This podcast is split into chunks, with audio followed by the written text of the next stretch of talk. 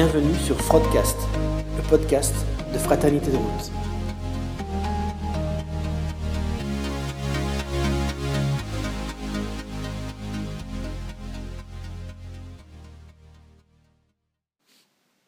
À tous, bonjour. C'est Marie-Noël. Je vais vous lire le dernier article que j'ai écrit pour la revue de cet été 2016.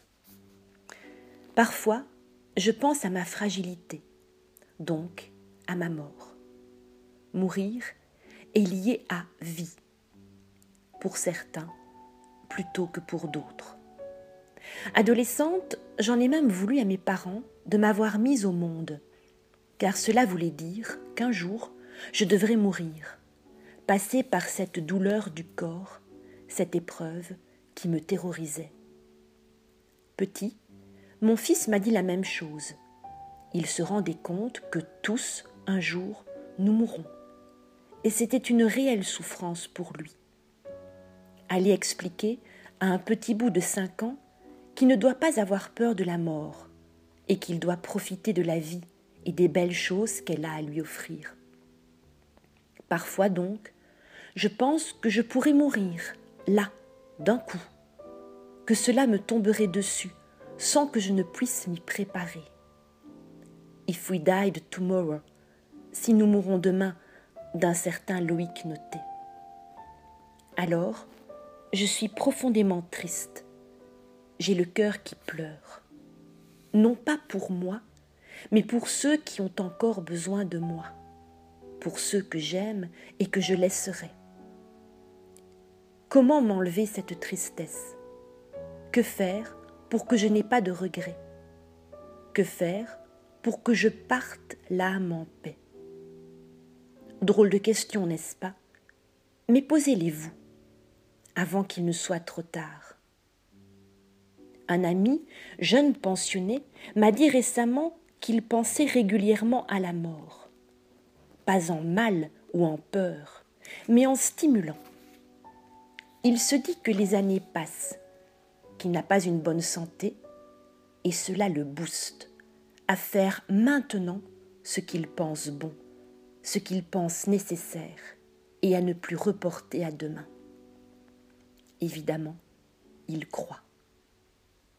Si vous mourrez demain, qu'est-ce que vous regretteriez le plus? Alors, faites-le ou tentez-le, car tout ne dépend pas toujours de vous, mais au moins, vous aurez essayé. Moi, je ne voudrais pas partir sans avoir dit aux autres ce qu'ils sont pour moi. On ne parle pas assez de ses sentiments avec les siens.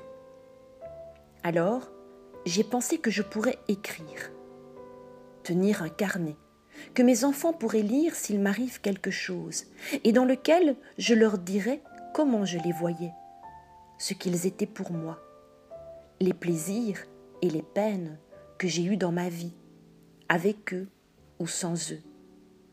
Un carnet où ils pourraient trouver des souvenirs, mais aussi un réconfort, une réponse, une aide pour leur vie, et plein d'amour. Je crois que plus on vieillit, moins on craint la mort. Ma voisine, encore une pensionnée, mais un peu moins jeune, à qui j'ai soumis cet article, m'a répondu que oui, peut-être, mais que pour elle, plus elle vieillissait, plus elle craignait la déchéance physique ou morale. Je crois que plus on a la foi et que plus on a l'espoir que tout ne se finit pas, moins on appréhende ce moment et plus sereinement on le traverse. Mon grand-père, celui des Noëls en famille, était croyant. Il savait que la mort lui ferait retrouver son épouse.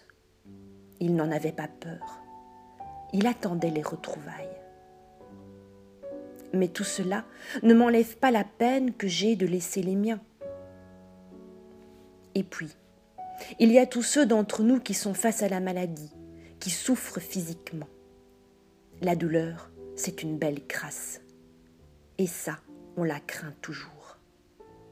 Je ne peux que vous dire de chercher ce qui vous mettra en paix et la force de passer outre la douleur.